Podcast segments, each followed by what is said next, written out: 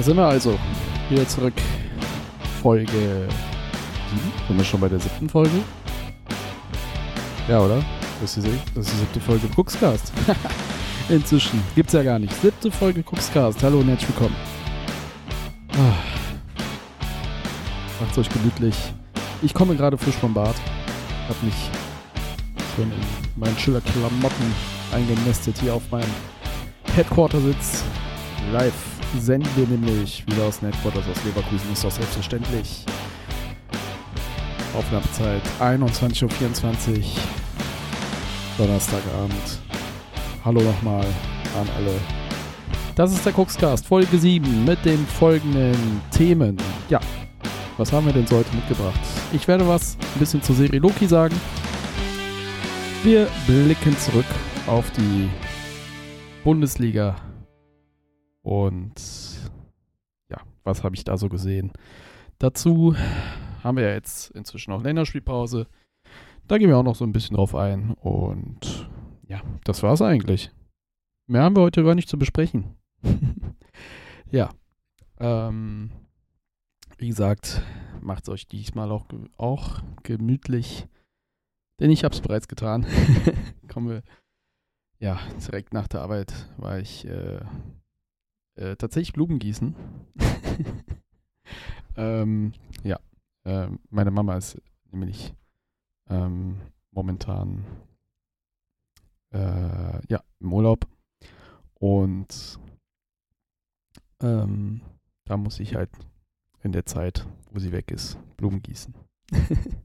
das habe ich heute direkt nach der Arbeit getan und äh, im Anschluss äh, schon mal ein paar Sachen gepackt für meine anstehende Wochenendreise nach Berlin, ne, zum Länderspiel, Deutschland-Türkei unter anderem.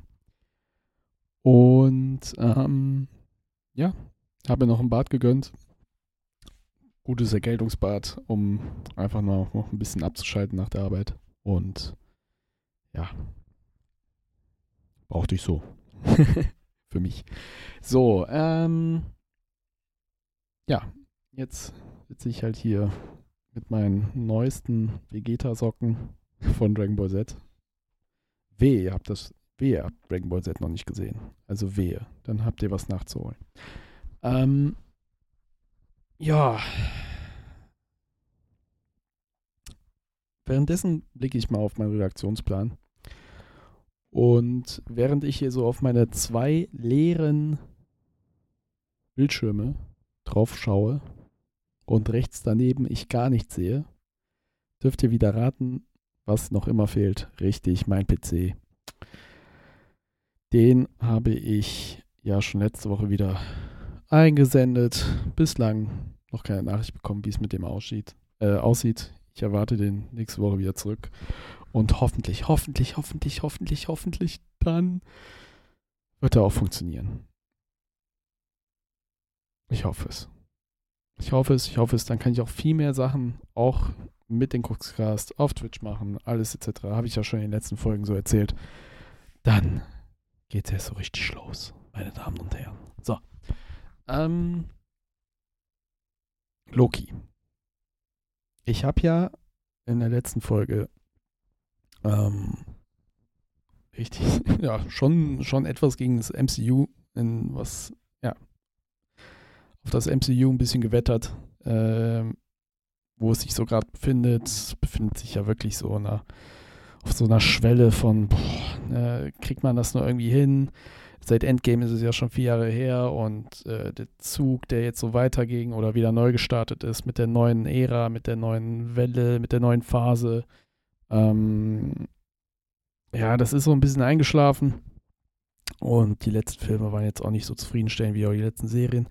Aber, aber ich muss euch Folgendes sagen. Die Serie Loki, die hat mich irgendwie wieder drauf heiß gemacht.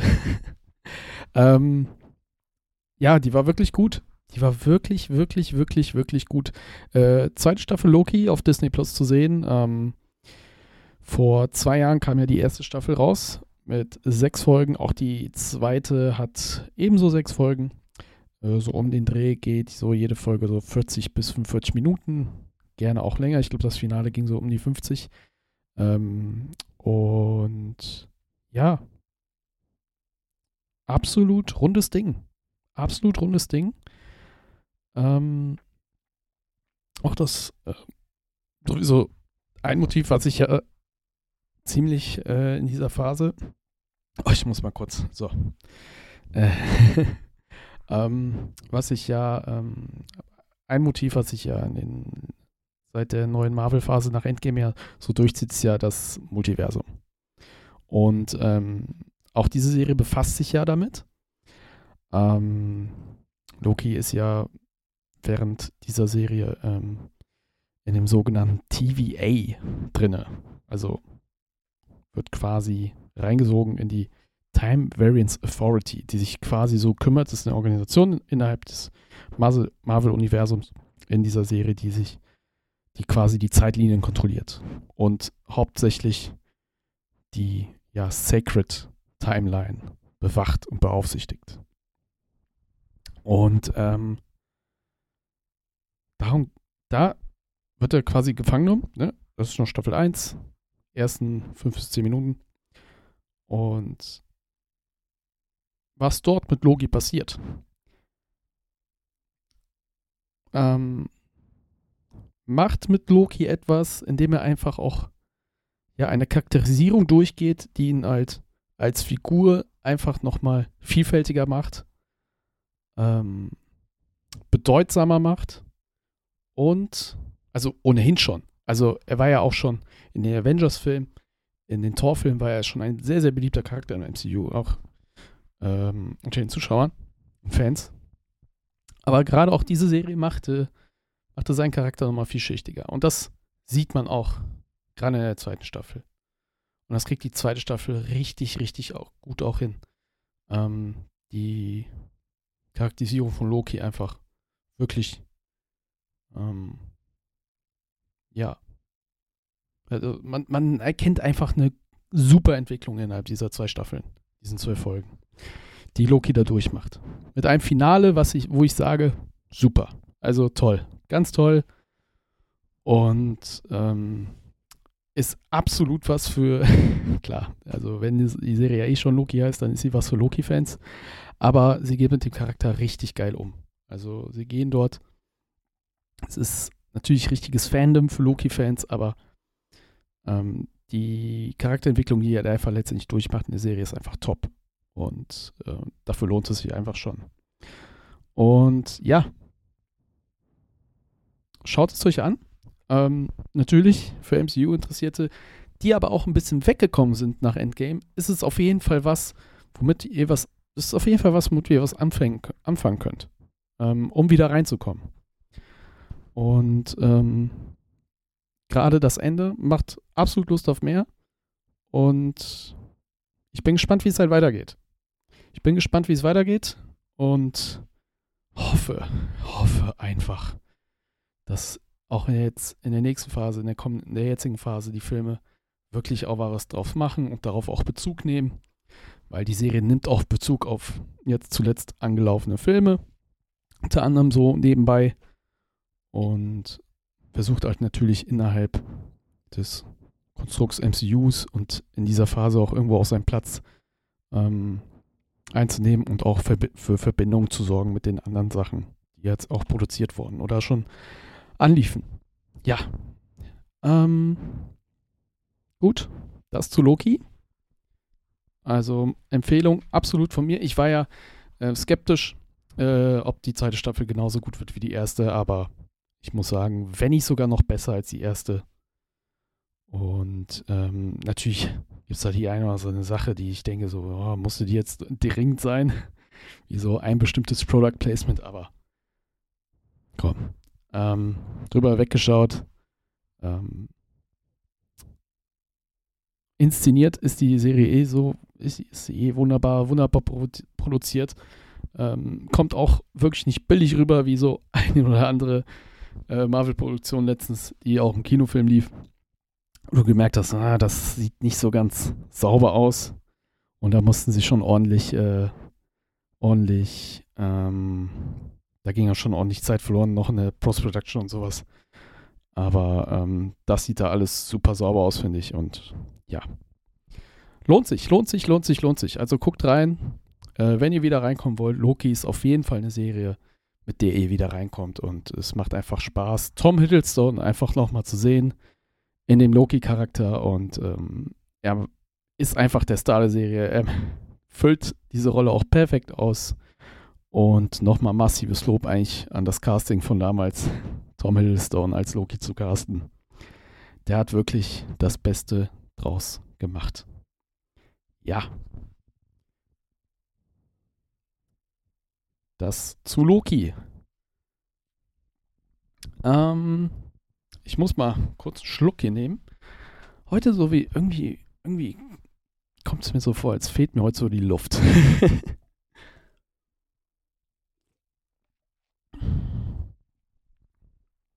oh, so.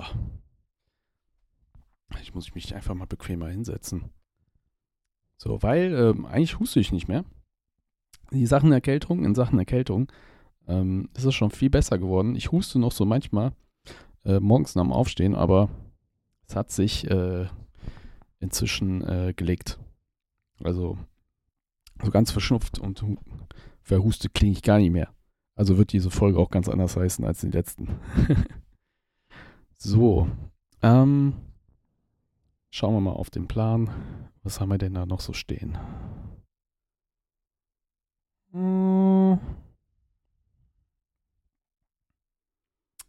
So, äh, Bundesliga-Rückblick. Okay. Ähm, da heute schon wieder Donnerstag ist, ich gehe so kurz wie möglich darauf ein, was halt den letzten Spieltag so los war. Denn, ähm, ja, ist ja auch schon was her. Ja, das letzte Wochenende, das kommende Wochenende steht schon morgen bevor. Und ähm, was letzten Spieltag war, das juckt eigentlich die wenigsten. Ähm, ja, gehen wir einfach mal so durch. Mit dem, was wir letzten Spieltag gesehen haben, am Spieltag 11 der Bundesliga-Saison. 223, 224. Ähm, ja, ich habe natürlich die Bayern gesehen gegen Heinheim. Äh, was kurzerhalb noch irgendwie spannend war, da die Heinheimer ja ab Minute 70, meine ich, noch zurückgekommen sind in die Partie. Ja, 67. So, nach einer Doppelführung, Harry, nach einer Doppelführung sage ich, nach zwei Toren von Harry Kane äh, zur Halbzeitpause. Ähm, führten die Bayern ja 2 zu 0. Und die Heidenheimer kamen ja durch Kleindienst und Jan-Niklas Beste in der 67. und äh, 70. Minute ja noch zum Ausgleich. Ehe dann zwei Minuten später Raphael, der eingewechselte Rafael Guerrero das 3 zu 2 machte und Erik Maxim Choupo-Moting in der 85. das 4 zu 2. Ähm, war kurze Zeit das Spiel ein bisschen ausgeglichen. Gerade so ab der 65. Dann noch mit dem Fehler von Min Jae im Aufbauspiel, der Jan Niklas Beste die Möglichkeit zum Ausgleich bat. Ähm, aber die Bayern haben sich davon nicht abbringen lassen, äh, weiter aufs Tor zu spielen, der Heidenheimer. Und letztendlich Guerrero und Erik Maxim Choupo-Moting machten dann den Sack zu. Es war auch eine sehr überlegene Partie der Bayern, wo sie halt durch ihre eigenen Fehler letztendlich das Spiel noch spannend gemacht haben. Und ja, Heidenheim engagiert, aber letztendlich waren die Bayern da zu dominant, zu überlegen und hinten raus einfach gefährlicher und nutzten die Lücken, die Hoffenheim, äh, Hoffenheim sage ich da, Entschuldigung an alle Heidenheim-Fans, äh, Heidenheimer einfach baten. Okay, das zu diesem Spiel. Ähm, am Vortag, während ich ja den letzten äh, die letzte Folge aufnahmen, hat ja Gladbach gegen Wolfsburg 14 0 gewonnen. Äh, überlegene Partie der Gladbacher. Alles ging rein, was die einfach aufs Wolfsburger Tor abgesch... Äh, was die aufs Wolfsburger Tor ähm, ja, geschossen haben. Und damit ja Gladbach ähm, weiterhin so King of the Mittelfeld. Ja, inzwischen ja Platz 9, 13 Punkte, sind jetzt drei Partien in Folge ungeschlagen. Kleine Serie für die Gladbacher. Heidenheim ja mit der Niederlage gegen Bayern. 13. Die Bayern ja weiterhin auf Platz 2 mit 29 Punkten. Wolfsburg durch die 0 Niederlage jetzt Seit fünf Spielen sieglos. Den letzten Sieg konnte man gegen die Eintracht holen, das 2-0 zu Hause. Seitdem fünf Spiele lang jetzt in der Liga ohne Sieg ein Unentschieden geholt aus den fünf Spielen. Und das war ja am vorletzten Spieltag gegen Werder Bremen.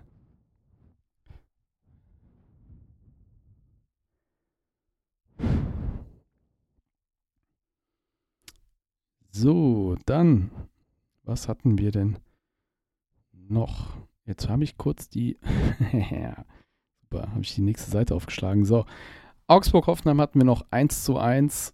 Kann ich nichts zu sagen, habe die Konferenz nicht gesehen. Ähm, das ist auch, glaube ich, das war, glaube ich, auch eins der Ergebnisse, die ich so getippt habe. Also, nichts Überraschendes. Stuttgart, Dortmund habe ich im Second Stream gesehen. Habe ich im Second Stream, Second Stream, ja, Second Stream, aber auch äh, Second Screen gesehen und ähm, eine ganz, ganz hoch überlegene Partie der Stuttgarter. Schon zur Halbzeit. Schon zur Halbzeit. Gab es 16 zu 2 Torschüsse für den VfB. 16 zu 2 Torschüsse. Ich habe die Partie 3-1 getippt ähm, vor dem Spiel, weil ich dachte, weil ich mir schon klar war, dass die Stuttgarter mit ihrer Spielanlage in dieser Saison diese Partie dominieren werden. Mit ihrem Passspiel, mit ihrem Ballbesitzspiel und die Dortmunder hinten reindrücken werden. Und wenn die Dortmunder hochpressen werden, dann kann Stuttgart das super ausspielen. Ähm, hatte viele Gelegenheiten schon in Führung zu gehen. Es gelang ihnen dann. Ähm, äh, während eines Elfmeters in der Anfangsphase nicht in Führung zu gehen. Und zahlreiche Torchancen bis zur, wann war das? Tor von Niklas Füllkrug in der 36. Genau. Das war die erste Torchance der Dortmunder. Und die ging rein durch Niklas Füllkrug, der im zweiten Pfosten freistand, nach einer Reingabe von Ryerson. Aber Dennis Undaff machte noch vor der Pause den wichtigen Ausgleich. Und dann rollte der Zug weiter für den VfB. Wenn wir hier so in die Partie nochmal reinblicken, zwischen 46. und 90. nahm es aber etwas ab. 6 zu 3 Torschüsse, aber der VfB ähm, etwas, mit etwas weniger Spielanteilen als in der ersten Halbzeit, aber mit ausreichenden und letztendlich auch mit der Aktion, die zum Elfmeter, ähm, die den Elfmeter verursacht hatte. Der eingewechselte Girassi, der wieder nach seiner Verletzung äh, dabei war, machte das entscheidende 2 zu 1. Und interessant war ja nach dem Spiel äh, zu hören, dass Niklas Füllkrug Folgendes gesagt hat. Ich suche es mal raus. Das Zitat nach dem Spiel. Äh, VfB, Zitat. So, haben wir das hier? Er hat ja ähm, auf der Pressekonferenz dann der, auf der Nationalmannschafts-PK ja das schon revidiert, dass es ja keine Trainer, Trainer, Trainer, Trainerkritik war. Jetzt hat man vielleicht im Hintergrund äh, kurz einen Ton gehört. Entschuldigen, Entschuldigung dafür.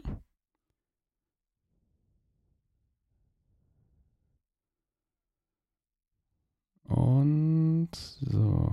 Niklas Hülkrug, unter anderem hier in dem Weltartikel, ist jetzt leider Welt, aber Niklas Hülkrug, der BVB-Torjäger, hat spontan das Wort ergriffen und kurz und trocken versteckt, wie zuvor im Spiel beim Vorübergehen 1-0.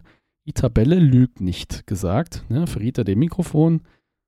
Und weiter war zum Beispiel, dass die Dortmund Mannschaft auf ganz, ganz vielen Ebenen versagt haben und dass sie kein Mittel gegen die Dominanz des BVFB und keinen Zugriff aufs Spiel fanden. Ähm, dann erwähnte er noch dazu, man erkennt halt so langsam, dass uns sowas häufiger passiert gegen Mannschaften, die gut am Ball sind, die gut Räume bespielen, die Überzahlsituationen schaffen. Da, dass wir da an unsere Grenzen, dass wir da unsere Grenzen aufgezeigt bekommen und wenig Lösungen haben. So, das kann man natürlich interpretier interpretieren als, als ja, Matchplan-Kritik, Trainerkritik. Denn auch uns, also mir ist das auch selbstverständlich, was äh, da Niklas Hülkrug gesagt hat, Denn häufig sind die, Bayern, sind, äh, die Bayern, die Dortmunder, gerade in solchen Spielen, wo der Gegner wirklich dominant ist, ein gutes Ballbesitzspiel hat, immer wieder Überzeitsituationen kreiert, ey, da lassen, da hat der BVB wirklich äh, Probleme mit. Und auch ein Problem, selber diese, diese Initiative zu, zu haben, gut am Ball zu sein, Überzahlsituationen zu kreieren. Ja? Man könnte auch von dem Spielermaterial ganz klar sagen, dass der BVB doch eigentlich dieses Spiel dominieren könnte gegen den VfB. Aber es ist genau umgekehrt der Fall. Ja. Aber wir wissen ja auch schon aus ähm, Interviews aus der Vorsaison oder schon, ich glaube, aus der Sommerpause.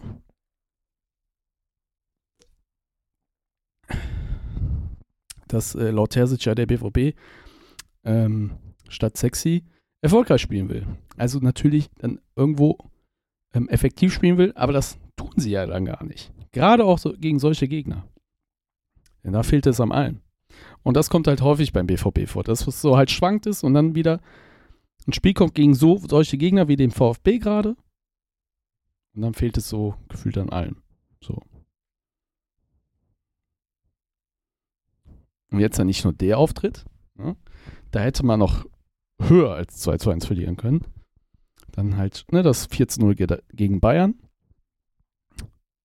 Und ähm, ja, das ist dann, wenn gerade das noch so vom Spieler kommt, nach dem Spiel, hm, es muss sich halt irgendwas tun bei WVB. Weil das Spielermaterial ist ja wirklich dafür da. Man hat ja genug gute, technisch starke Leute äh, beim BVB, die auch so eine Art Spiel ähm, ja, kreieren können, ähm, spielen können, wie ähnlich wie es der VfB auch tut. Ich bin gespannt, wie es da weitergeht. Das Restprogramm ist ja weiterhin üppig. Nach der Länderspielpause kriegt man. Wer wartet da beim BVB? Ah. ah, Gladbach. Und die waren jetzt auch nicht ohne zuletzt. Und dann schon der AC Mailand in der Champions League. Wir haben es ja auch letztens beim Watchalong gegen die Bayern ja erwähnt, ne? Dann kommt schon Bayer Leverkusen, dann wieder der VfB im Pokal, RB Leipzig, Paris. Eieiei. Das wird noch eine heiße Endphase Hinrunde beim BVB. Okay, Darmstadt-Mainz, nächstes Spiel. 0-0. Kann ich auch nicht zu sagen. Ähm, Mainzer schießen kein Tor bei der schlechtesten Abwehr der Liga. Ähm, ja. Null Nummer. Bochum, Köln.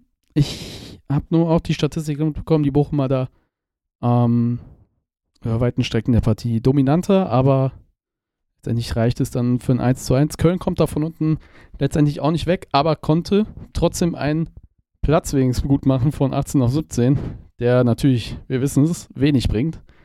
Da folgendes passierte. In Leverkusen am nächsten Tag denn Bayern 04 gewann sein Heimspiel gegen Union völlig verdient mit 4 zu 0.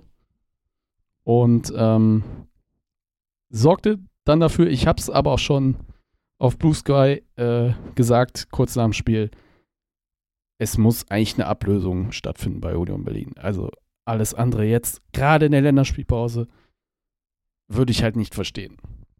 Und so kam es dann auch. Äh, gestern vermeldete, glaube ich, Union Berlin, die Freistellung von Urs Fischer und seinem Co-Trainer. Und ähm,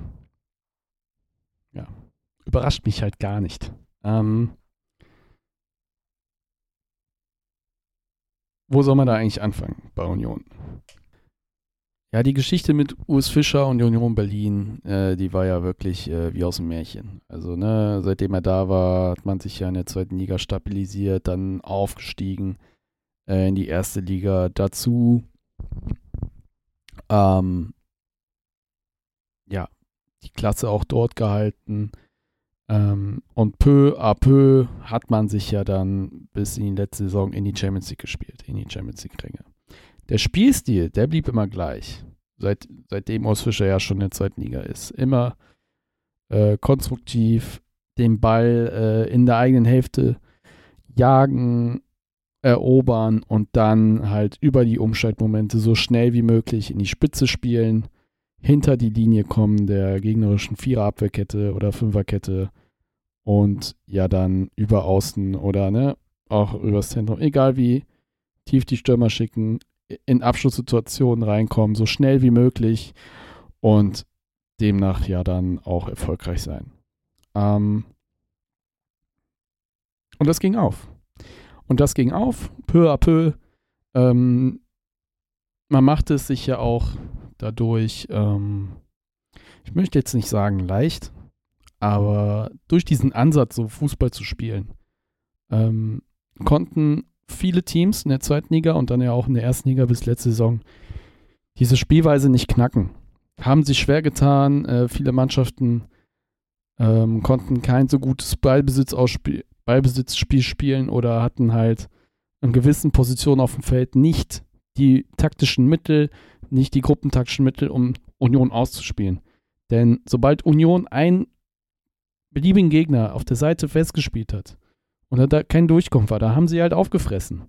Den Ball irgendwann tief erobert und dann, ja, rein ins Konterspiel.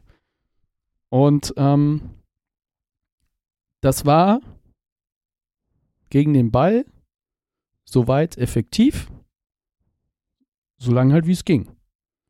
Und auch vorne brutalst effektiv, solange wie es halt auch ging. Und diese Saison ging es halt gar nicht. Und das merkt man natürlich dann auch an den Ergebnissen. Ähm, ich habe zufälligerweise auch gelesen, so äh, die Expected Goals Tabelle ist ja bei Union, da sind sie komplett gleich, glaube ich, auf Platz 12, wie auch in der Vorsaison. Und ähm, der Fußball ist nicht der, ist auch diese Saison nicht, nicht äh, der gleiche. Aber diese Saison kriegen sie, ist dieser halt total anfälliger. Weil sie einfach mehr geknackt werden als zuvor in ihren Spielzeiten. Weil es aber auch Gegner gibt, wie jetzt auch am Sonntag bei Leverkusen und nicht nur die Bayern, die es irgendwie hinbekommen gegen Union, die sie tatsächlich dann auch bespielen können. Ja? Und das richtig effektiv. Mit einem guten Ansatz, mit, einem, mit vielen Dreiecken. Ne? Gutes Spiel über Außen, schnelles Spiel dann, viel, über schnelle Kontakte ähm, vor, der, vor den gegnerischen 16er. Und Leverkusen hat die komplett auseinandergenommen. Komplett. Und auch gegen den Ball äh, teilweise Union in Situationen gebracht, wo sie dann auch frühe Ballverluste hatten, das Spiel dann lückenhaft war gegen den Ball und Leverkusen es so einfach hatte, vors Tor zu kommen.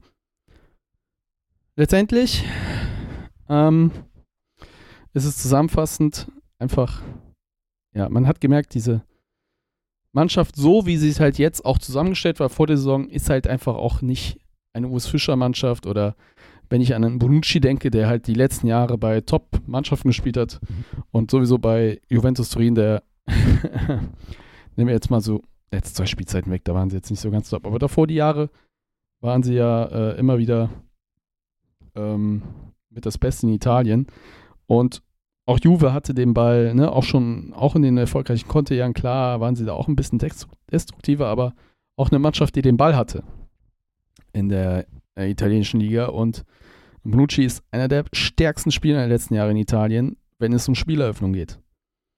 Und jetzt sagt mir mal einer was zur Unions Spieleröffnung. Das ist ja einfach nur in der eigenen Hälfte irgendwann den Ball bekommen oder wenn man den Ball hat, ja irgendwie schnellstmöglichst tief zu spielen und Stürmer zu schicken. Oder lange Bälle und dann zweiter Ball auf den Stürmer irgendwie tief. Auf den, Aus auf den Schnellen. Und da ist dann Bonucci kaum eingebunden. Ne? Spielt ihn aber auch nicht in die Karten.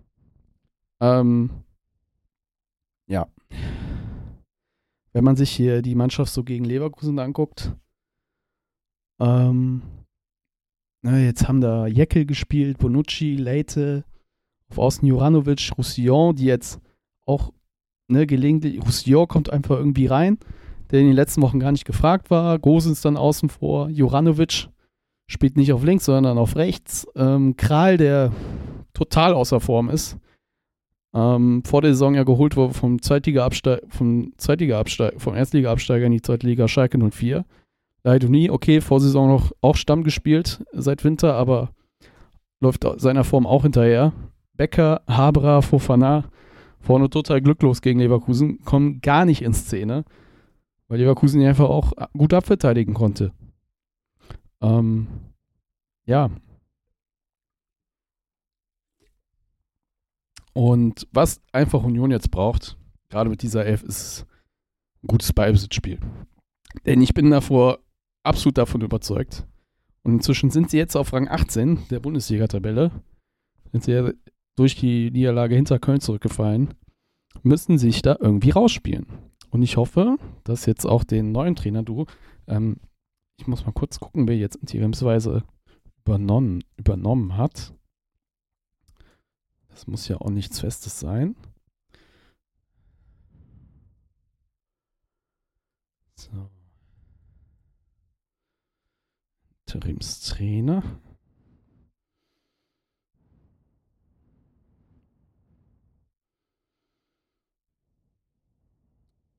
Ah, jetzt sind wir auf der offiziellen Union-Seite.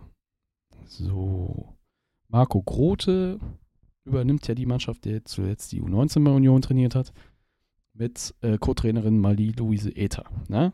Das war ja auch eine coole Meldung, dass ja, dass ja jetzt die erste, dass Marie-Louise Ether jetzt auch die erste weibliche Co-Trainerin ist eines Bundesliga-Vereins. Also das sowieso Riesensache. Und hoffentlich, ja, kann dieses Duo ein effektives Ballbesitzspiel irgendwie aufbauen, wenn es die Chance bekommt. Weil das jetzt natürlich in der Kürze der Zeit, jetzt auch in der Länderspielpause, da fehlen ja eh noch einige Unionsspieler, äh, da sie auch Nationalspieler sind. Aber ja, vielleicht geht, gelingt ihnen was aufzuziehen für den kommenden Spieltag. Da spielt ja dann Union gegen äh, Augsburg zu Hause. Okay. Ja, es war letztendlich eine folgerichtige Entlassung, finde ich, von Urs Fischer. Also, wer das Spiel gesehen hat gegen Bayer, das war absolut enttäuschend. Und das sind halt nicht mehr die Ansprüche von Union Berlin. Das muss man ganz klar sagen. Ähm, da so hinterher zu laufen und gar keine Chance zu haben. Auch wenn es gegen Leverkusen ist. Aber da haben so andere Vereine in der Bundesliga-Saison bislang viel besser ausgesehen. Siehe Mainz, die sind zwar auf 16, aber hey, die haben ganz gut gespielt gegen Bayern. Auch Hoffenheim hatte da jetzt keine so schlechten Chancen zuletzt, aber ja. Mit dem Ansatz, den Union hat, nee, das reicht so nicht. Okay, äh, restlicher Bundesliga-Sonntag äh, ging folgendermaßen aus. Gehen wir nochmal da rein. Ja, Werder Bremen, Frankfurt 2 zu 2 und Leipzig gegen Freiburg 3 zu 1. Beide Spiele habe ich jetzt auch nicht gesehen, weil ab da lief dann schon Football. so. Und somit die Tabelle nach dem 11. Spieltag Leverkusen immer nach vorne, 31 Punkte.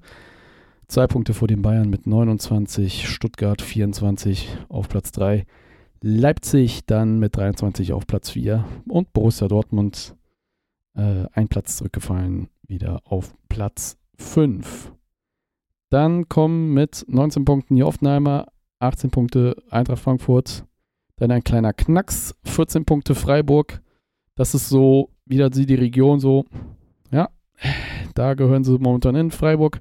Platz 8 Gladbach, ein Punkt dahinter auf 9, Augsburg 10, Wolfsburg 11, Werder Bremen 12, Heidenheim 13 und dann ähm, Bochum auf 14 mit 9, Darmstadt 8, 15, Platz 15 und auf dem Abstiegsrennen momentan Relegationsplatz 16. Äh, Mainz 05 mit 7 Punkten. Äh, jetzt seit drei Spielen ohne eine Niederlage. Ohne eine Niederlage. Dann die Kölner auf 17 und Union Berlin auf dem 18. Machen wir doch direkt den Ausblick. Oder? Sollen wir den schon machen? Den Ausblick auf den kommenden? Nee, lass uns doch Zeit. Ist doch noch Länderspielpause. Machen wir in der nächsten Cookscast-Folge. da machen wir den Ausblick auf den 11. ja, auf den zwölften Spieltag. Schauen wir doch mal auf den Redaktionsplan. Und kümmern uns doch mal um die Länderspielpause. Ja, machen wir das doch. Also die deutsche Nationalmannschaft spielt ja ähm, jetzt am kommenden Samstag ein Freundschaftsspiel gegen die Türkei in Berlin. Und wer ist da nochmals gesagt im Live im Stadion? Genau ich. Werde mir das dann im Stadion anschauen. Ähm, und ja, am und nächste Woche Dienstag ja dann in Wien gegen Österreich. Äh, zwei weitere Tests für die Truppe von Julian Nagelsmann, um sich auf die Europameisterschaft vorzubereiten nächstes Jahr. Ähm, apropos Europameisterschaft, da gab es ja jetzt die Ticketverlosung und ich habe natürlich gar kein Ticket bekommen. Habe mich auf zahlreiche Spiele beworben, aber nicht das nötige Glück gehabt, um eins, also zwei Tickets, ich habe immer um zwei Tickets geworben, um irgendwas zu bekommen. Leider leer ausgegangen. Was willst du halt machen? Ähm, ja, mir, fiel, mir ähm, unterlief unter anderem ein Fehler bei der letzten Episode, äh, als ich die Prediction gemacht habe für die Startelf gegen die Türkei. Ähm, da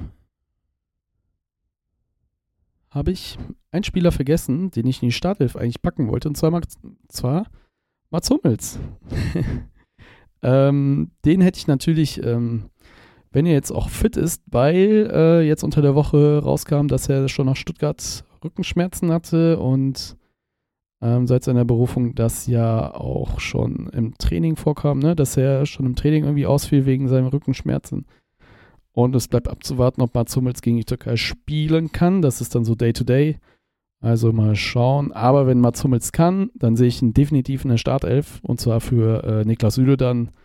Und dann würde Julian Tah, äh, Julian Tah, alle, heißt noch nicht alle Julian in der Nationalmannschaft, so. Dann würde Jonathan Tah äh, auf die rechte Abwehrseite rücken. Es wäre dann wieder am Ball so eine Dreierkette, die ich predikten würde. Und ja, Startelf sehe ich dann natürlich Testegen im Tor und äh, die linke Abwehrseite würde dann wie im Frankreich-Spiel unter Rudi Völler dann mit Benny Henrys bekleidet werden. Ähm, dann äh, ja, in Verteidigung Rüdiger und Hummels, wenn er kann. Wenn er kann. Und wenn er nicht kann, geht halt Tanach in oder Niklas Süle. Und Niklas Süle würde dann äh, in Verteidigung spielen oder die rechte Seite und oder dann halt Tar. Die beiden werden dann wahrscheinlich dann spielen. Und dann gehe ich von einer Doppelsechs aus, wo Kimmich wieder zurückkehrt nach seiner Krankheit. Äh, aus der letzten Länderspielpause war er nicht dabei. Gegen USA und Mexiko würde er wieder reinrücken und äh, mit Ilkay Gündogan dort spielen. Und halb links, mh, mm, Halbraum entweder Würz oder Brand oder äh, Würz halt als 10 oder Brand als 10 und rechte Seite dann Leroy Sané auf der Außenbahn und vorne Niklas Füllkrug. Das wäre meine Prediction. Äh, die, der Kicker, der äh, vermutet folgendes und gegen die gehe ich einfach mal ins Duell. Ähm, gut, das mit Sühle oder Hummels sei jetzt mal dahingestellt, aber die sagen, dass Kai Havertz wahrscheinlich spielen wird und da halte ich mal, da halte ich mal dagegen. Ich glaube, ähm, dass der formstarke Julian Brandt da seine Möglichkeit bekommt. Der jetzt zwar zuletzt auch nicht äh, vollends spielen konnte gegen, für den BVB, äh, weil er ja vom Newcastle-Spiel auch schon einge... Das glaube ich schon äh, bei den letzten Spielen auch schon ausgewechselt wurde, und nicht volle 90 spielen konnte, aber wenn er fit ist, sehe ich ihn auf jeden Fall vorne. Für äh, statt Musiala, weil Musiala ist ja verletzt. Äh, fällt ja aus. Genauso auch Malik Tia, der fällt auch aus. Das, er erwartet nämlich ein Kind, der ist dann nicht dabei bei der Nationalmannschaft in den kommenden Tagen. Ähm, wer musste noch verletzt absagen? Ich glaube. Äh, ah ja, Felix Metscher. Der bleibt auch zu Hause und für ihn ist ja Grisha Prömel äh, nachnominiert worden aus Hoffenheim. Und David Traum, ne? Wurde ja auch nachnominiert für Gosens, der ja auch Nachwuchs erwartet. Okay. Ja, warum spielt Thomas Müller nicht? ähm, Wäre natürlich auch eine Variante, Thomas Müller einfach aufs Feld zu schicken, auf der 10. Aber ich glaube, ähm, Jugend, also ich glaube, dass ähm, da schon eher dann äh, eher einfach Brand oder äh, Harvards in dem Falle einfach die Chance gegeben wird, äh, sich eher auf diesen, ja, in, in Halbräumen oder hinter der Spitze, hinter Füllkrug, dann eher solche Spieler dann aufgestellt werden. Statt Thomas Müller, den man natürlich auch reinwerfen kann, keine Frage. Aber ähm, ja, gehe ich mal trotzdem so stark von aus. Würde mich aber natürlich auch nicht überraschen, wenn trotzdem dann, ey, vielleicht startet dann doch ein Pascal Groß wieder und auf der rechten Abwehrseite, wie es auch manchmal bei Brighton tut, äh, wenn er da nicht mal auf der 8 spielt, sondern auch mal rechter Verteidiger. Vielleicht äh, zieht da äh, morgen äh, am Samstag Nagelsmann diesen Joker, stellt ihn einfach mal als rechter Verteidiger auf, wenn, wenn Hummels nicht kann und einfach da mit Rüdiger da spielt. Alles vorstellbar. Ähm, wen ich noch gar nicht genannt hatte, war Jonas Hofmann. Äh, muss mal kurz wieder einen Schluck nehmen aus meinem Sponsorgetränk heute, das natürlich wieder Kranberger ist. Ah, Mann, schmeckt das gut. Ah, mal tief Luft holen. Ähm, ja, Jonas Hofmann spielt ja wirklich im rechten Halbraum bei Bayer eine fantastische Saison. Ähm, aber wie gesagt, rechter Halbraum die, bei der deutschen Nationalmannschaft, wenn dann natürlich auch formstarken Leroy Sané besetzt wird und auch die rechte Außenbahn und das Sané schon der, der einfach durch sein Fähigkeitsprofil seine Vorteile hat äh, vor Hofmann, aber auch der ist natürlich einer, der da reinrutschen kann. Warum mal nicht?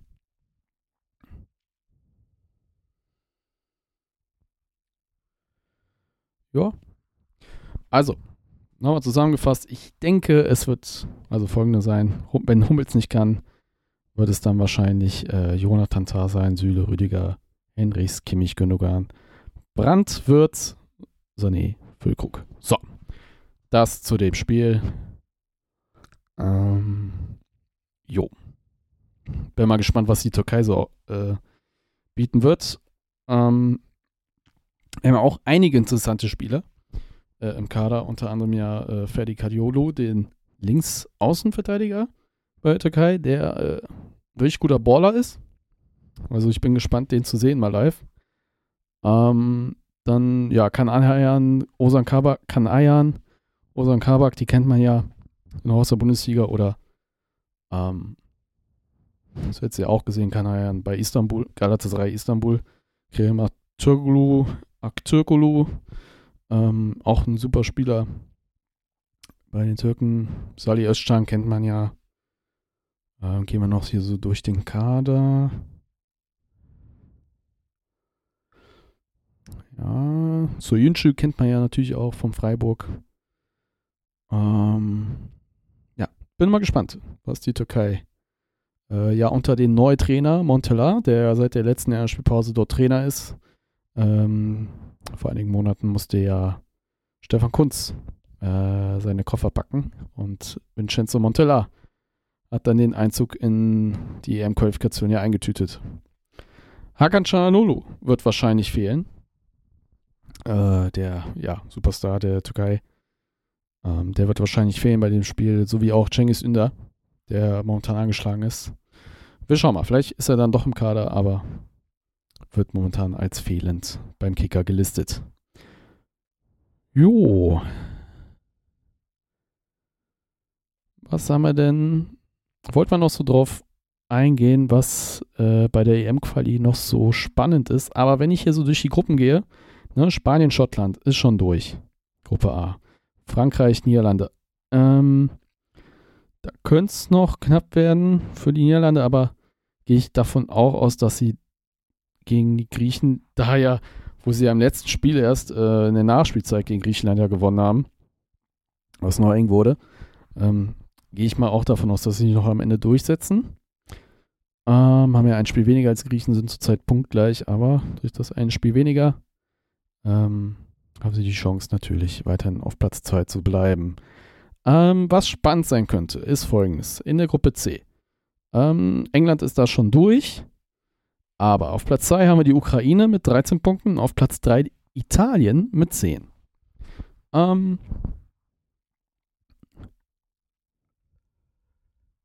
das, Direktuell, das direkte Duell zwischen Italien und Ukraine ist, geht momentan für Italien aus, die gegen die Ukraine 2 zu 1 gewann. Allerdings müssten die beiden noch am letzten Spieltag gegeneinander spielen. Und ähm, da könnte es spannend werden. Also wenn die Ukraine das gewinnt, dann muss Italien durch den Playoff-Weg, haben sie noch Möglichkeiten durch die Playoffs in die EM zu kommen, aber sind da noch nicht sicher durch. Ähm, das wäre schon eine Überraschung natürlich für den derzeitigen Europameister Italien. Dann, ja, Gruppe D. Da war es ja auch schon klar, dass die Türkei ja weiterkommt. Kroatien hat da 10 Punkte bei, aus sechs Spielen, wie auch Wales 10 Punkte aus sechs Spielen. Und die Armenier haben ja auch noch ja, eine Nebenrolle in dieser Gruppe mit sieben Punkten. Da könnte es noch spannend werden. Äh, in der Gruppe E ist hier Albanien so gut fast wie durch. Ähm, hat noch zwei Spiele zu spielen. Die Tschechen haben auch noch zwei Spiele zu spielen, haben elf Punkte. Albanien 13 Punkte, führt die Tabelle an. Polen hat nur noch ein Spiel und das gegen Tschechien. Und das müssen sie auf jeden Fall gewinnen. Weil sonst auch Polen sonst in die Playoffs noch muss. Und da werde ich aber später noch drauf eingehen. Der Pfad wird für die Polen dann auch nicht bedingt leichter. Ähm, und Polen muss dazu noch hoffen, dass Moldawien im letzten Spiel gegen Albanien auch nicht gewinnt. Denn dann. Ja. Sowieso muss Polen hoffen, dass da irgendwie noch alles für sie halt läuft. Ich glaube, die müssen auch noch auf irgendeinen Unentschieden hoffen. Äh, da ja Albanien, Tschechien und Moldawien jeweils sechs Spiele haben, noch somit zwei Spiele zu spielen haben. Die Polen haben noch ihr letztes kommendes Spiel gegen Tschechien. Dann ist deren EM-Qualifikation vorbei. Ja. Ja, das macht es kompliziert für Polen.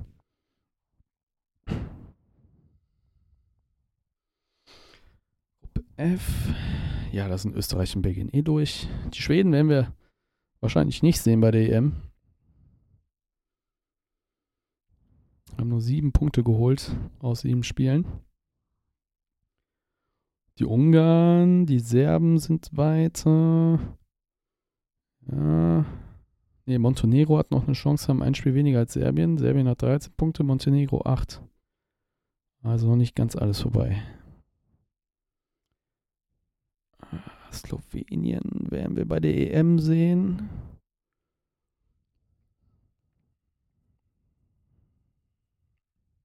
Ist wahrscheinlich, oder? Sind die schon durch? Nee, sind auch noch nicht durch. Ah, ja. Da, die haben noch, die haben noch zehn Spielstunden. Oh, das ist eine Gruppe mit sechs Mannschaften. Ja, jetzt habe ich die Übersicht. Hey. So, da.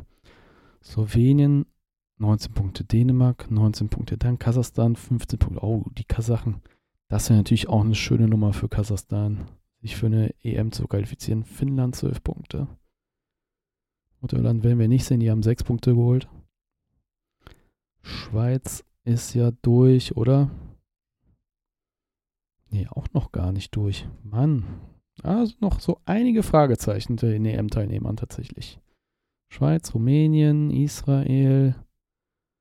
Ja, sogar der Kosovo hat noch Chance. Ja, die Gruppe I. Aber Portugal ist durch. Die haben ja acht Spiele hintereinander gewonnen in der Quali. Und äh, Slowakei.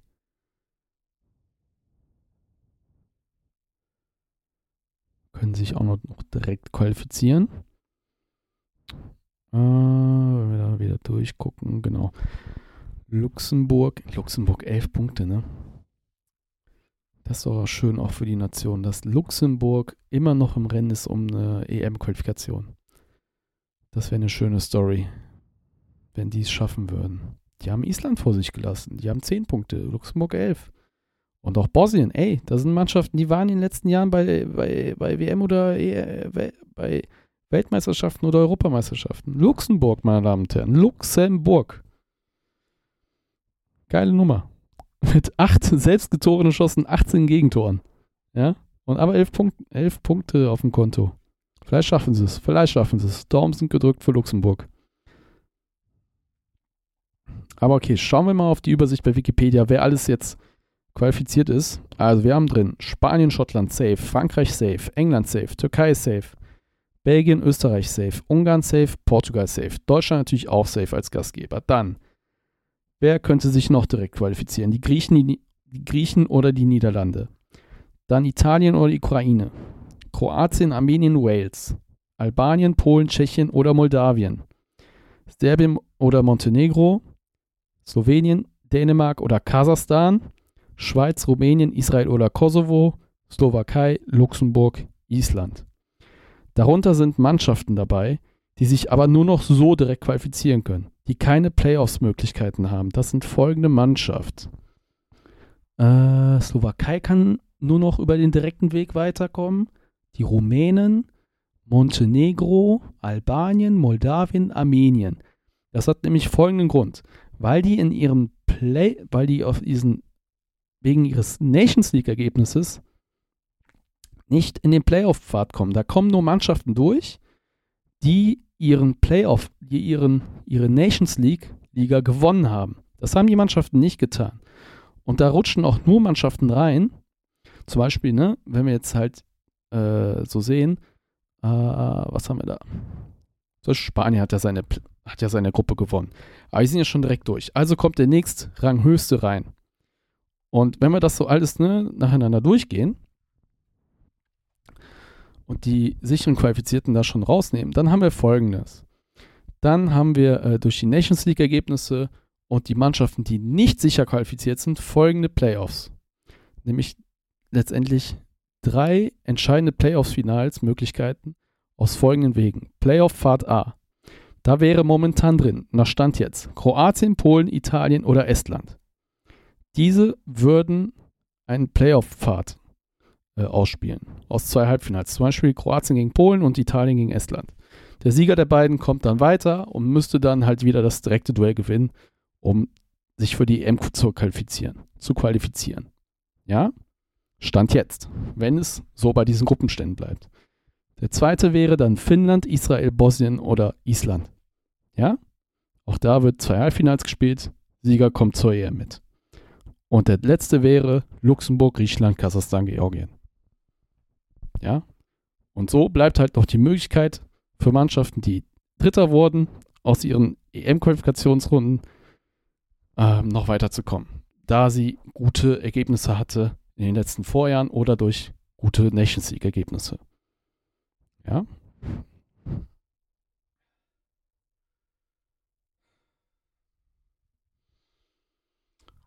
Dazu gibt es aber noch Mannschaften, die äh, sich halt noch für diese Playoffs qualifizieren können. Das sind halt noch Norwegen, Georgien, Irland, Färöerinseln, Estland, Aserbaidschan, die ich ja eben schon so aufgezählt habe, wie Estland, Bulgarien, Finnland, Bosnien und Herzegowina. Also sogar Norwegen hat noch eine Chance. Ja. Und da spielen ja auch unter anderem Holland und äh, Oedegaard mit. Dass die es irgendwie noch nicht so schaffen. Aber die hatten jetzt auch eine schwere Gruppe, oder? Die Norweger. Wo waren die denn drin? Oh, wo sind sie denn noch zurzeit drin? Ah, ja, stimmt. Spanien, Schottland, die ja die Do Gruppe dominiert haben. Ähm, ja, da konnte sich Norwegen nicht durchsetzen. Ja.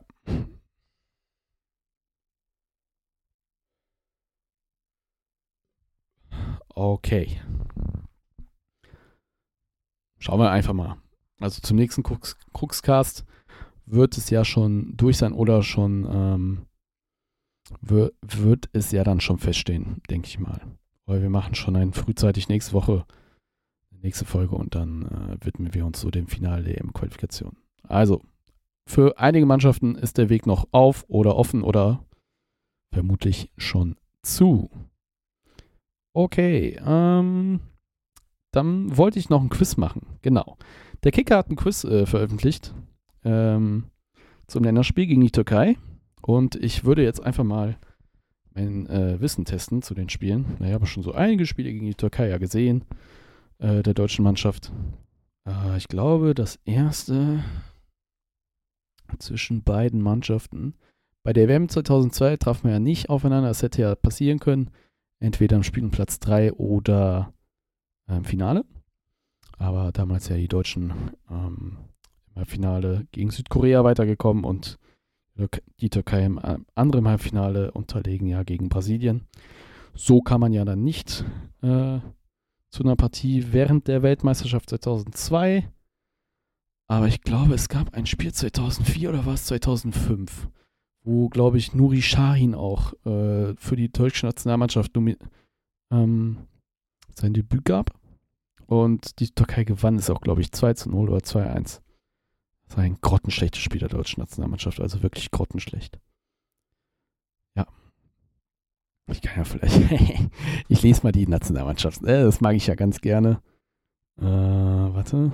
Türkei. Es wurde damals gespielt im, im Atatürk-Stadion, glaube ich auch. Türkei, Deutschland. Zeit. Ich glaube, es war 2005. Genau. Am 8. Oktober 2005. Also vor gut etwa über ähm, ja, 18 Jahren schon ist das her. Und damals die Nationalmannschaft mit folgender Aufstellung. Jetzt haltet euch mal fest. Oliver Kahn im Tor. Okay. Marcel Jansen, Per Mertesacker, Patrick Ovomoyela und Lukas Sinkiewicz. Mutig. Marcel Jansen wahrscheinlich Linksverteidiger gewesen, Mertesacker und Zinkiewicz. Damals Lukas Zinkiewicz unter anderem beim ersten FC Köln noch ein Verteidiger gewesen. Er wechsel, wechselte, glaube ich, die Saison danach nach Leverkusen. Wenn ich mich recht erinnere. Dann Patrick Ovomoyela, rechte Abwehrseite. Damals noch, glaube ich, bei Arminia Bielefeld unter Vertrag. Oder schon bei Werder? Wann ist er denn da hingewechselt? Nee, da war er schon bei Werder Bremen. Okay. Aber nicht lange. Das war äh, zu der Saison, wo er nach Werder Bremen hingewechselt ist. So. Und Lukas Sinkiewicz, um nochmal auf Nummer, Nummer sicher zu gehen, war er noch beim ersten FC Köln. So, dann hatten wir wahrscheinlich eine Doppelsechs mit Tim Borowski und Thorsten Frings. Okay. Bernd Schneider rechte Seite wahrscheinlich bekleidet und linke Seite Bastian Schweinsteiger, ne? wie noch, wie dann auch ein Jahr später bei der WM. Kevin Kurani und Lukas Podolski vorne im Sturm. Auf der Ersatzbank kamen dann rein Sebastian Deißler, Thomas Hitzelsberger, Oliver Neville, Mike Hanke. Das ist ja noch okay. Und damals hatten wir noch Sebastian Deißler. Aber das reichte nicht, denn äh, die, Türkei, die Türkei hat ja das Spiel mit 2 zu 1 gewonnen. Auch mit dem eingewechselten Nuri Shahin. Ähm, der in der 87. das 2 zu 0 machte und davor Halil Altintop in der 24. Minute schon erfolgreich war. Und Oliver Neville hatte in der 90. das 1 zu 2 geschossen. Ja, wie gesagt, ein grotteschlecht, grottisch, also wirklich ein Grottenkick der Nationalmannschaft. Die Türkei, da hat gespielt Volkan Demirel, Ibrahim Toraman, Alpay, Ümit Özat, Hamid Altintop, Yildiray Barstök, Cimşir, Tümer Metin, Selçuk Shahin, äh, Halil Altintop, Nichat hat sogar gespielt und gecoacht wurde die Mannschaft natürlich von Fatih Terim, wem auch sonst. Wem auch sonst. Kennt man noch jemanden? Ergün Penbe kenne ich noch so. Der kam auch rein. Natürlich Nuri Shahin. Okay. Also, zurück zum Quiz. Das wollte ich ja noch machen. Das Quiz zum Länderspiel vom Kicker. Äh, teste dein Wissen zur Partie der deutschen Nationalmannschaft gegen die Türkei. Also, Quiz starten. Letztmals traf die DFB-Auswahl im Oktober 2020 in einem Testspiel auf die türkische Auswahl. Welcher ehemalige Düsseldorfer erzielte damals den 3 zu 3 Endstand kurz vor Schluss? Kai Ayhan, Gerem Demirbay, Kenan Karaman oder was Serkan Sararea?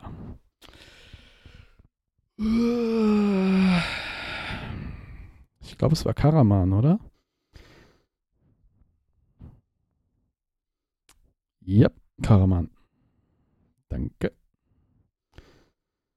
So, weiter geht's. So, im letzten Pflicht, die letzten Pflichtspielduelle mit der Türkei gab es im Rahmen der Qualifikation für die EM 2012, als Deutschland beide Partien gewann. Welcher Trainer saß damals bei der türkischen Auswahl auf der Bank? Dick Advokat, Vicente Del Bosque, Güsiding oder Nevio Scala? Ich glaube, es war Güsiding.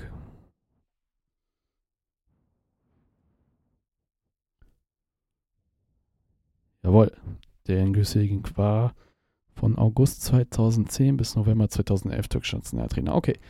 Einmal traf die DFB-Auswahl bei einer Weltmeisterschaft auf die Türkei. Bei welcher? WM 54, 74, 90 oder 2014? 54. Korrekt.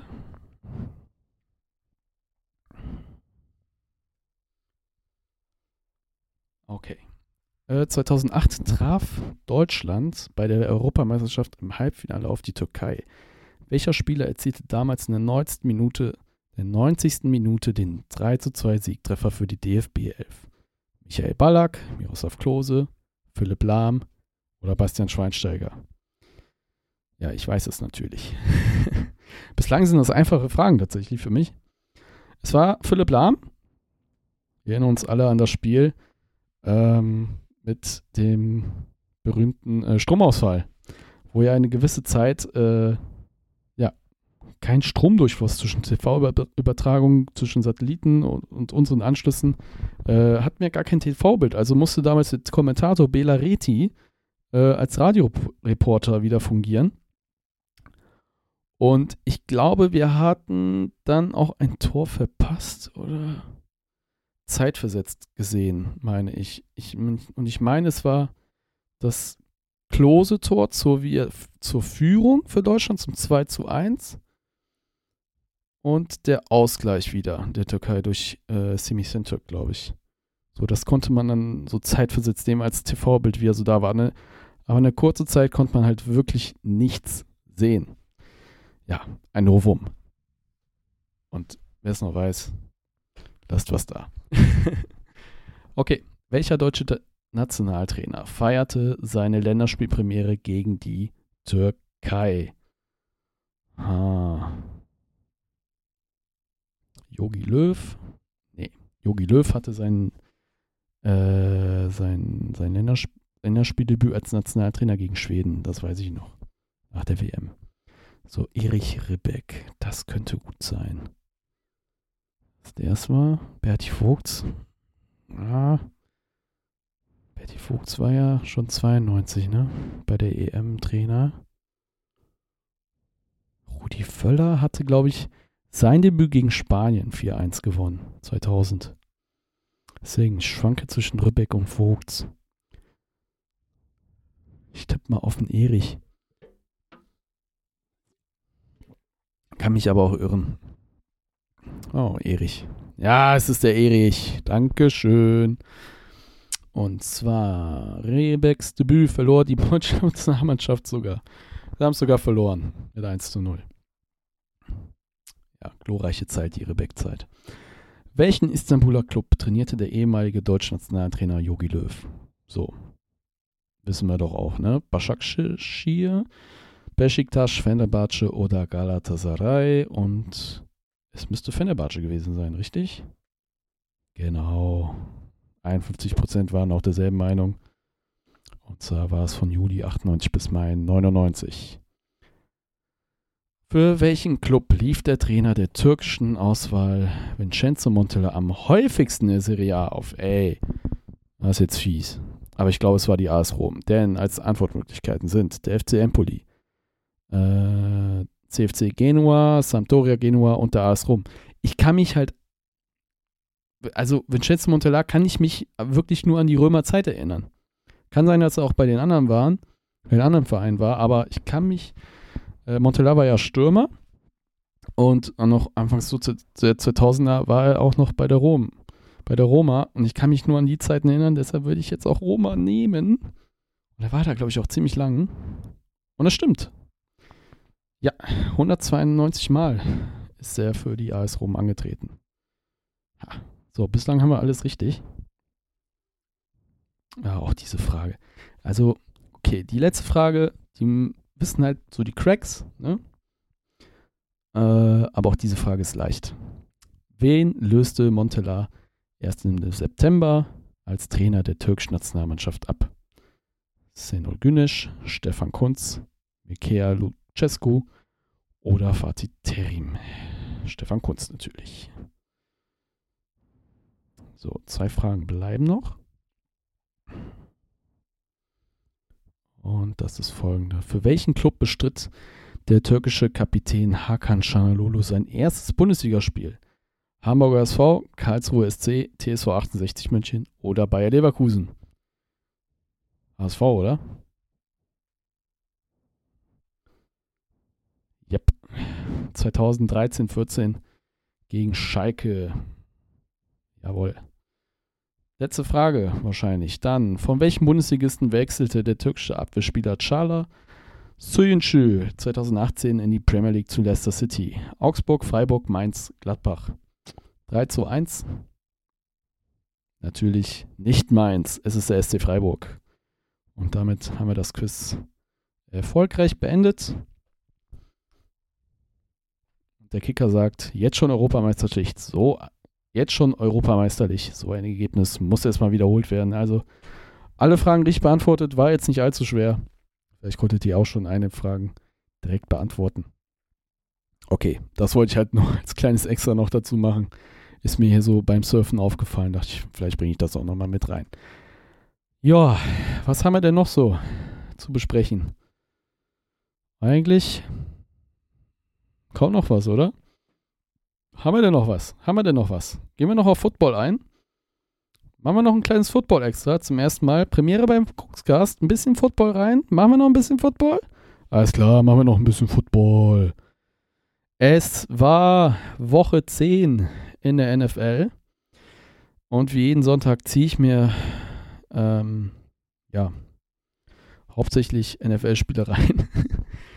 äh, und habe den Tag so ähm, verbracht, um mir das zweite Germany Game hier anzuschauen zwischen äh, in dieser Saison, was hier stattfand in Frankfurt im Deutsche Bank Park. Und das, das war das Duell zwischen den Indianapolis Colts gegen New England Patriots. Colts, ja, die haben ja äh, ihre Verletzungsprobleme in Sachen Quarterback.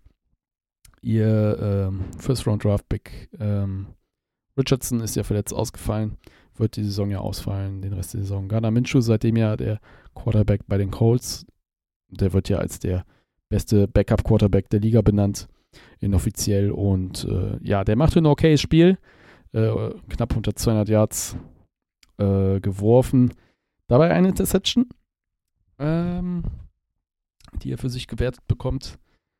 Ähm, Sonst eine wirklich punktearme Partie. 10 zu 6 gingen sie, gingen sie aus für die Colts.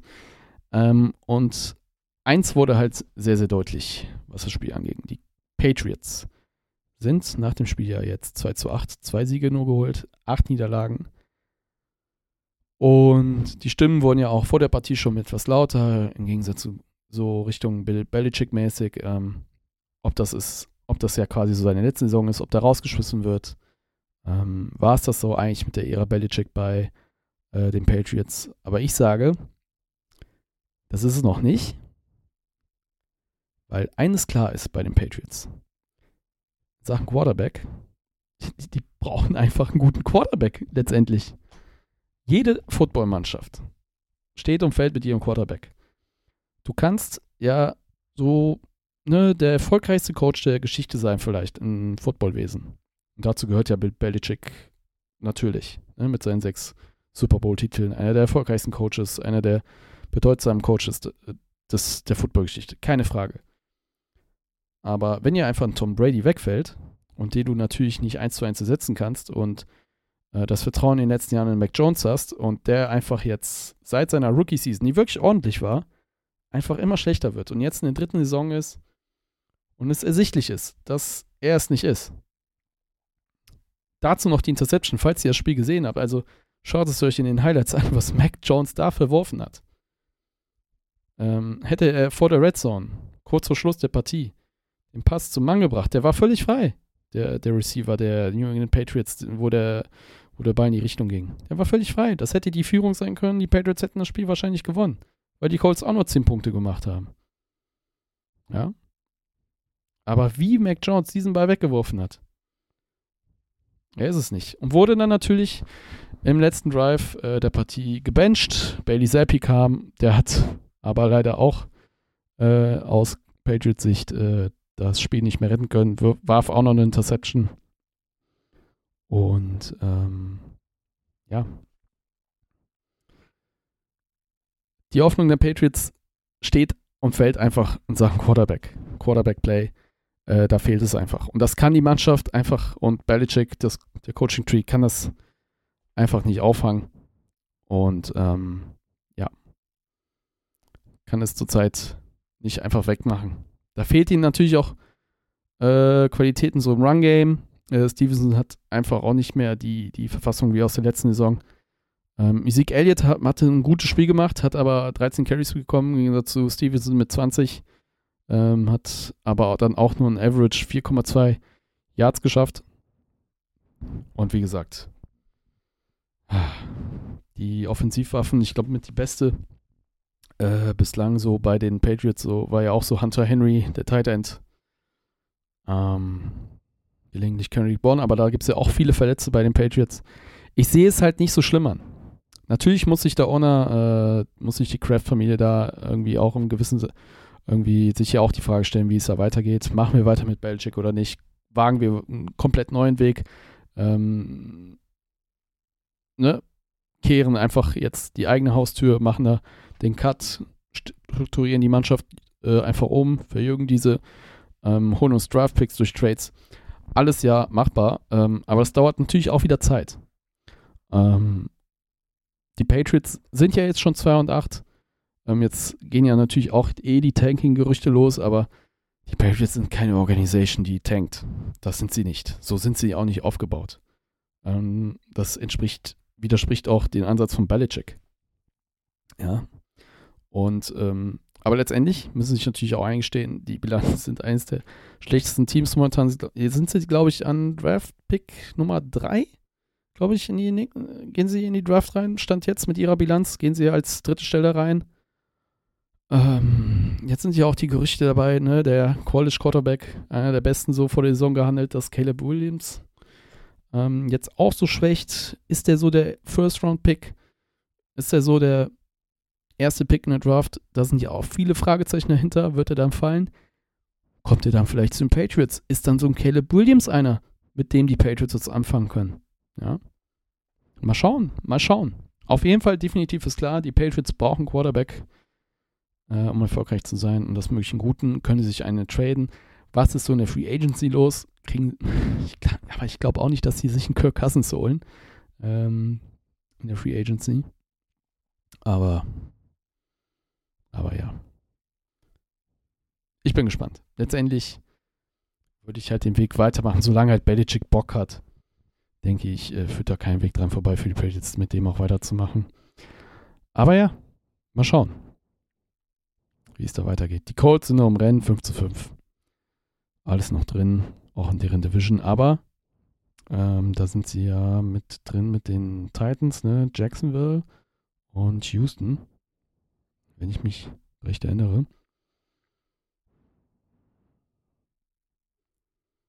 Na, wo haben wir das denn?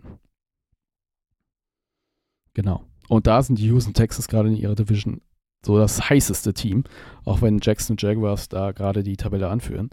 Aber Houston, ey, was ein Sieg gegen die Bengals. Bei den Bengals. 30 zu 27. CJ Stroud mit seiner absolut Bestleistung, vielleicht, die er nochmal getoppt hat. Äh, auch der hatte natürlich seine Interception in dem Spiel. Aber ähm, auch schon letzte Woche überragendes Spiel gemacht, über 400 Yards geworfen. Jetzt auch bei den Bengals gegen Joe Burrow. Super, super Spiel gemacht. ey, sogar ein Devin Singletary, der vor der Saison geholt wurde von äh, der äh, nicht mehr bei den Buffalo Bills war, sondern dann unter Vertrag genommen wurde bei den Houston Texans. Der, sogar der hatte 30 Carries in dem Spiel bekommen für 150 Yards. Der konnte sich 150 Yards erlaufen. Devin, Sing Devin Singletary, auf den keiner vorher äh, vor der Saison bei den Texans mal was gesetzt hat, dass er sich da auch durchsetzt. Der Damien Pierce, der in der Vorsaison brilliert hat als Rookie, äh, sich, äh, wo ein Pierce sich äh, hinten anstellen muss. Ja, weil Singletary so ausrastet. Ja, und wie gut das Receiving-Team auch bei den Texans ist. Also Noah Brown, ja, der ist Veteran, aber in den letzten Jahren gar nicht irgendwo prominent aufgetreten. Dorton Schulz, ja gut, der war super bei den, ähm, bei den Cowboys. Aber den, auch dem haben die Cowboys keinen äh, hochdotierten Vertrag gegeben. Die haben gesagt, okay, hey, der kann gehen, wir haben Jack Ferguson und so. Ja, aber Dorton Schulz kommt zu den Texans, macht da weiter, wo der aufgehört hat momentan. Tank Dell, super Rookie-Receiver, ja. Sogar ein Robert Woods ist da in der hinteren Reihe, der so einer eigentlich der Star-Wide Receiver war der Mannschaft. Ja, inzwischen ähm, einer von vielen. Und natürlich geht das Lob auch an die Coaches raus. Die Miko Ryans hat ein Programm dort aufgebaut, was ich nur sehen lassen kann momentan. Also der Offensive, Offensive Coordinator Bobby Slovic, den er auch von den 49ers mitgebracht hat, ähm, kann was mit CJ Stroud in der Offense richtig gut kreieren. Und die gewinnen einfach bei den Bengals. Das haben die 49ers nicht geschafft. Also, Texans, einer der Teams der Stunde momentan der NFL. Und die machen einfach richtig viel Spaß. Was habe ich denn noch so gesehen? Ja, Browns, Baltimore, auch so in der Red Zone. Ähm, das hätte Baltimore nie und nimmer mehr aus Händen geben können. Die waren ja schon zur Halbzeit weit vorne mit, ähm, unter, mit so 17-3 nach dem ersten Viertel. Dann auch ein paar Fehlerchen gemacht, gerade in den, im letzten Quarter. Und dann alles aus den Händen gegeben, denn die ähm, zu anderen Quarter gehen an die Browns 6-0, 8-7, 16-7. Und so Baltimore Ravens halten es noch in der Division irgendwie spannend. Und sowieso die AFC ähm, South ist das doch, ne? Quatsch, AFC North äh, mit den Ravens, Bengals, Browns, Steelers. Das sind alle Mannschaften positiv. Alle Mannschaften mit Chance auf den Playoffs. Das ist so die stärkste Division in der Liga zurzeit. Ähm, Pittsburgh mit einer soliden Defense. Browns mit einer super Defense und jetzt auch guten Offensivleistungen im Spiel, obwohl Sean Watson verletzt ausfällt, jetzt den Rest der Saison. Aber trotzdem ist das, was die dort immer noch aufs Parkett liefern, sehr, sehr gut. Bengals, ja, mit Joe Burrow, alles klar, wieder zurückgekommen. Aber jetzt die Niederlage gegen die Texans, ah, das ist nicht so gut für Playoff-Implikationen, weil sie da den direkten Vergleich auch gegen die Houston Texans verlieren, falls die nicht die Division gewinnen. Und Bengals aber trotzdem immer noch mit der Chance, auch die Division zu gewinnen, wenn die Ravens jetzt auch an diesen, zu dieser Nacht von Donnerstag auf Freitag spielen sie auch gegeneinander. Ein spannendes Spiel. Schaltet ein, wenn ihr da noch wach seid. Ravens Bengals, das kann richtig gut werden und äh, ist ein wichtiges Spiel in Sachen Playoffs. Wenn da die Bengals gewinnen, äh, wird es nochmal richtig spannend in der Division. Und wenn sie verlieren, dann wird es eng für die Bengals. Was haben wir denn noch gesehen? Spät haben wir noch Lions gegen Chargers gesehen ja, High-Scoring Game, 41 zu 38. Äh, Star Receiver Emmanuel St. Brown, unser Leverkusener Junge, äh, hat ja ein richtig gu gutes Spiel gemacht. Mit 156 Yards, ein Touchdown. Ähm, die Offense der Lions ja ohne Tadel. Dafür aber die Chargers natürlich auch offensiv gut, aber letztendlich in den letzten, in den entscheidenden Partien der Defense einfach nicht stark genug um so ein Spiel dann am Ende auch zu gewinnen. Und so stehen sie 4 zu 5, die Lions. Auf einem guten Weg, den Eagles weiterhin Druck zu machen, Sachen Platz 1 in der NFC. Die sind auf einem guten Weg, die Lions. Und natürlich mein Lieblingsteam, die 49ers, habe ich auch gesehen. Eindrucksvoller Sieg, 34 zu 3 gegen die Jacksonville Jaguars. Ähm, ja, die Defense tonangebend an dem Tag bei den 49ers. Ähm, wieder sehr stark und man hat auch gesehen, was ein, ähm, was ein Chase ja, mit dem Trade von Washington zu den Niners nochmal bewirken kann. Die D-Line einfach nochmal verstärkt, besser drauf, kann noch mehr Druck erzeugen und so hatte Jacksonville von Anfang an keine Chance in der Offensive, in der Offense was zu machen oder Antworten zu finden. Und Brock Purdy wieder erstarkt mit drei Touchdown-Pässen. Und Christian McCaffrey, aber äh, Christian McCaffreys Streak ist da auch vorbeigegangen. Es war nicht sein 18. Spiel in Folge mit einem Touchdown. Aber letztendlich die 49ers gewinnen, sind in ihrer Division weiterhin vorne. Bilanz gleich mit den Seattle Seahawks, die auch 6 zu 3 sind, aber ähm, der Vergleich zu den San Francisco 49ers, der ist schwächer. Deswegen 49ers vorne. Und die spielen ja dann nächste Woche gegeneinander im Divisional Game. Dann geht es da um eins in der Division. So. Noch was Auffälliges, wenn ich so über die Ergebnisse gucke. Jetzt werde ich nicht so ganz in die Tiefe gehen bei den Rest. Panthers Bears war ja letzte Woche äh, von der Nacht auf Donnerstag zu Freitag. Da haben die Bears ja 16 zu 13 gewonnen. Dann Sonntag, welche Partien gab es noch? Vikings haben gegen die Saints gewonnen. Joshua Dobbs, auch so eine Story der Saison. Schon bei den, ähm, ähm, ja.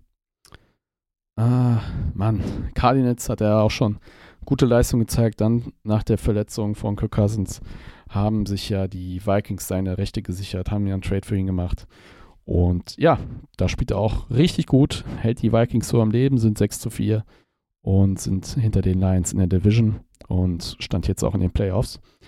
Dann Packers Steelers, Packers mit einer weiteren Niederlage, konnten im letzten Drive noch den Sieg holen, aber äh, die Interception von Jordan Love brachte die Niederlage letztendlich. Die Steelers gewinnen die Partie. Dann Titans Buccaneers, überlegener Sieg der Buccaneers 20 zu 6. Äh, ja, 49ers Jaguars hatten wir schon, Browns Ravens auch. Falcons verlieren gegen die Cardinals und die Falcons damit ein bisschen jetzt abgeschlagen Sachen Wildcard Game enttäuschen auch. Cardinals mit ihrem Sieg seit, ja, mit ihrem ersten Sieg, mit der Kyler Murray Rückkehr. Nicht der erste Sieg, aber ein Sieg, der tut gut für die Franchise. Lions Chargers, wie gesagt, 41 zu 38. Die Giants 17 zu 49 verloren gegen die Cowboys. Ja, das, das hätte man vor der Saison auch schon. Ja, die Giants haben auch komische Entscheidungen vor der Saison getroffen, muss man ja sagen. Ne? Wundert mich nicht, dass äh, die halt so schwach sind, stehen jetzt auch 2 zu 8. Und ja. Commanders sind mit drei Punkten unterlegen gegen die Seahawks 26 zu 29.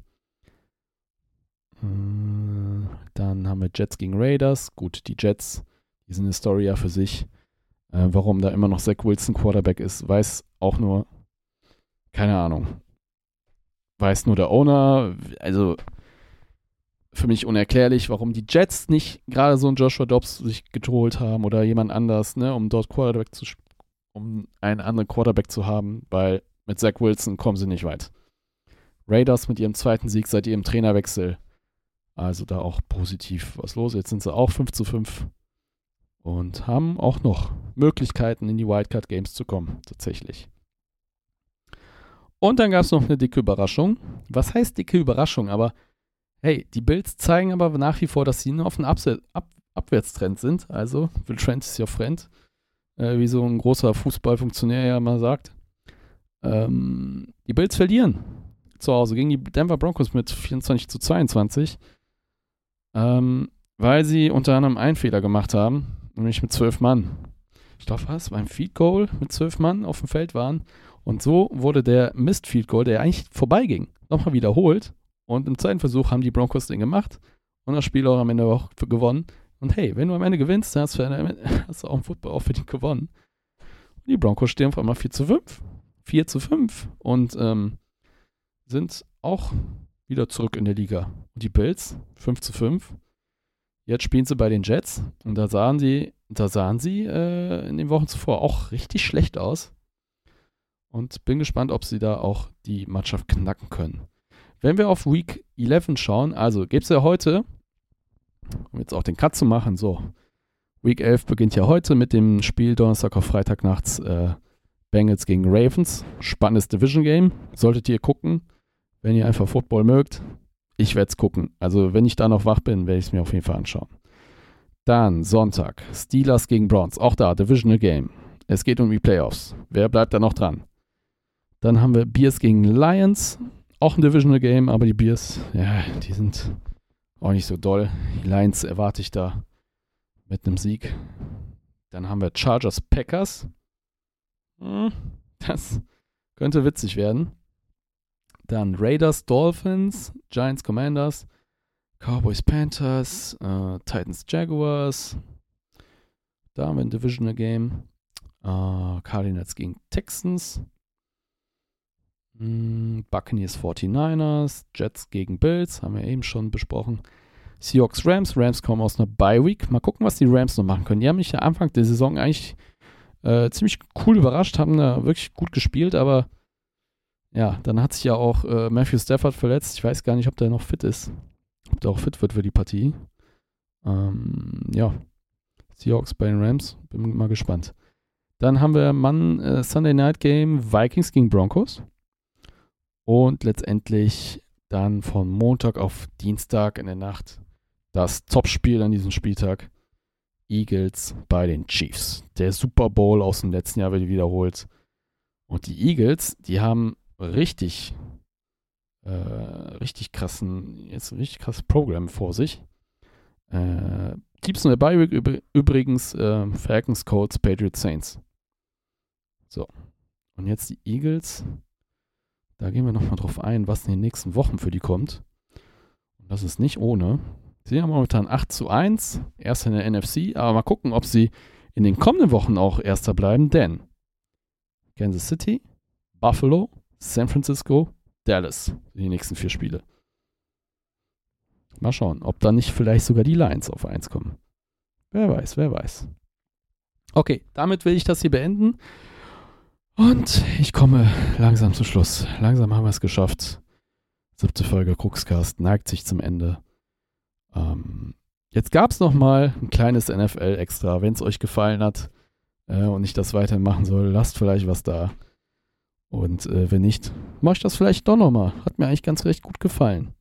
So auch ein bisschen über NFL zu sprechen. Mal schauen, ob wir das auch im nächsten Cookscast dann noch machen. Ja. Morgen geht's nach Berlin. Morgen geht's nach Berlin. Ich freue mich drauf. Und ähm, ja, es hat mich gefreut, auch wieder diese Episode hier aufzunehmen des Cookscasts. Ich kann nicht mehr. Ihr habt es vielleicht gemerkt, irgendwie war ich zwischendurch mal so außer Puste. Aber ich hoffe, es ist trotzdem irgendwie ein gutes Hörerlebnis dabei rumgekommen. Ich habe mich heute zum ersten Mal so gefühlt, dass ich ah, dieses gelegentlich einfach wirklich die Puste raus ist beim Sprechen. Ähm, ja. Naja. Ich hoffe es dennoch. Es hat am Ende hoffentlich trotzdem für euch gefallen. Nächste, das nächste Mal versuche ich wieder was frischer zu sein, Sachen Stimme und dann nicht mehr zwischendurch so aus der Puste zu sein. Ähm, es macht mir einfach Spaß, diesen Podcast zu machen, einfach mal hier ins Mikro reinzureden und über Themen zu sprechen, die ich einfach mag. Also, falls es euch gefallen hat, lasst was Positives da. Falls nicht, behaltet es verdammt nochmal für euch. Und dann hören wir uns zum nächsten Mal. Dankeschön.